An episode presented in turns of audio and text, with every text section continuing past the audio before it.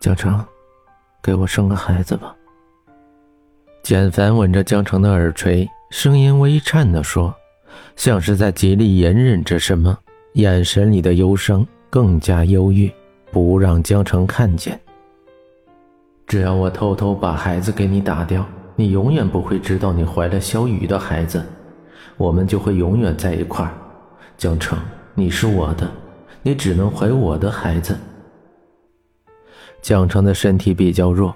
简凡不敢冒险一次性让他把孩子打掉，牛奶有解药作用，但长期下去，即使江城再迷糊，也会发现自己身体的变化。或许这是最好的一个办法，让江城知道自己怀孕了，然后再慢慢把孩子给他打掉。这样，江城就会因为孩子的事情对简凡愧疚，一辈子待在简凡的身边。简凡在心里精心的算着，用自己最大的努力减少对江城的伤害，但江城绝对不可以生下萧雨的孩子。江城，就算是为了我，也把这个孩子打掉吧。以后我们会有很多孩子，男的、女的，可爱的、帅气的。简凡，你怎么了？江城轻轻拍着简凡的后背，江城感觉到简凡很害怕。却不知道该如何做才可以让简凡不再害怕。江城，为我生一个孩子好吗？属于我们的孩子。简凡深沉地说，晦暗的眸子像是古潭一般深不可测，深情地看着江城。好，为我生一个孩子这句话在江城的心中荡漾开来，幸福的涌向全身。如果有一天简凡不爱他，娶了别人，至少自己还有一个孩子，这辈子也就不会孤单了。江城嘴角挂着幸福的微笑，清澈的眸子没有一丝杂质。简凡笑着抚摸江城的发丝，看向窗外。江城，医生曾经说过你的身体很弱，胎儿一两个月的时候又是最不稳定的。我又怎么可能在这个时候碰你呢？可我这辈子都不会让你知道这件事情。你只要知道我很爱你，很爱很爱就够了。一个月以后，江城穿着白色毛衣站在镜子前，郁闷的摸着肚子，看着镜中的自己。今天是周末，前段时间简凡太忙，没有时间陪江城，怕江城闷坏了。简凡打算今天晚上带江城出去外面吃饭。收拾好了吗？简凡穿着剪裁得当的西装推门进来，一眼就看到江城愁眉不展的对着镜子发呆。我不想去了。江城闷闷不乐地说。为什么？简凡不解地问。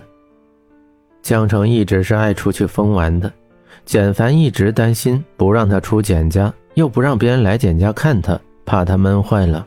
江城居然说他不想出去。你难道没有发现我有什么异样吗？江城羡慕地看着简凡如同艺术品一般的身材，又郁闷地低头瞧了瞧自己的肚子，抿着嘴巴，绞着手指站在那儿。啊，没有啊。简凡不安地回答，不知道自己这一句会引起多大风波。简凡还记得。以前江城问过自己，是她漂亮还是隔壁班的小花漂亮？简凡回答是小花。那一句再也不理你了，差点把耳朵给震聋了。我的小肚子这么大，你居然没有发现？江城眼睛里充满了水雾，气鼓鼓地说：“原来江城郁闷的是这个。”简凡的脸黑了一半。那你希望没有小肚子吗？简凡走过去，轻轻抚摸江澄的肚子，声音复杂的说：“那是当然了。”江澄脸一扬，负气的说：“好，过段时间他就没有了。”简凡低声说，手指停在江澄的小肚子上。“嗯，真的是难看死了。”江澄捶打着肚子。“哎，江城！”简凡声音微高，担心的叫他。行动快于语言，握住江城的手，制止了他的行为。江城疑惑地看向简凡，简凡眼神复杂地看着江城，嘴角嗫嚅着，却没有说出一句话。我饿了，我们吃饭去吧。简凡说着，顺手拿起衣架上的外套，帮江城穿上。刚来到餐厅，刚才还有说有笑的江城，马上松开简凡，捂着嘴巴，小跑向卫生间的方向而去。简凡静静地坐在餐桌前。修长的手指握着酒杯，优雅地轻抿了一口。高脚杯里酒水摇曳，泛着寒冷的光芒。外面华灯初上，一片繁华景象。听到拉椅子声，简凡收回眼神，眼神里带着微笑，看向江城。去哪儿了？去洗手间。最近也不知道是怎么了，闻到油腻的味道就想吐。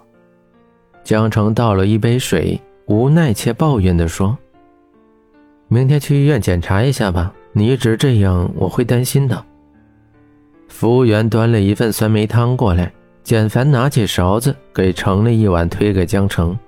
江城眼神发亮的端起酸梅汤，大口的喝着，像是很喜欢这种味道。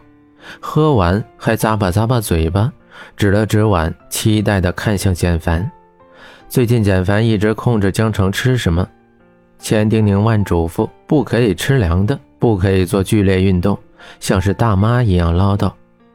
简凡又给他盛了一碗，推到面前。江城不敢相信地看着他，难得简凡纵容他一次。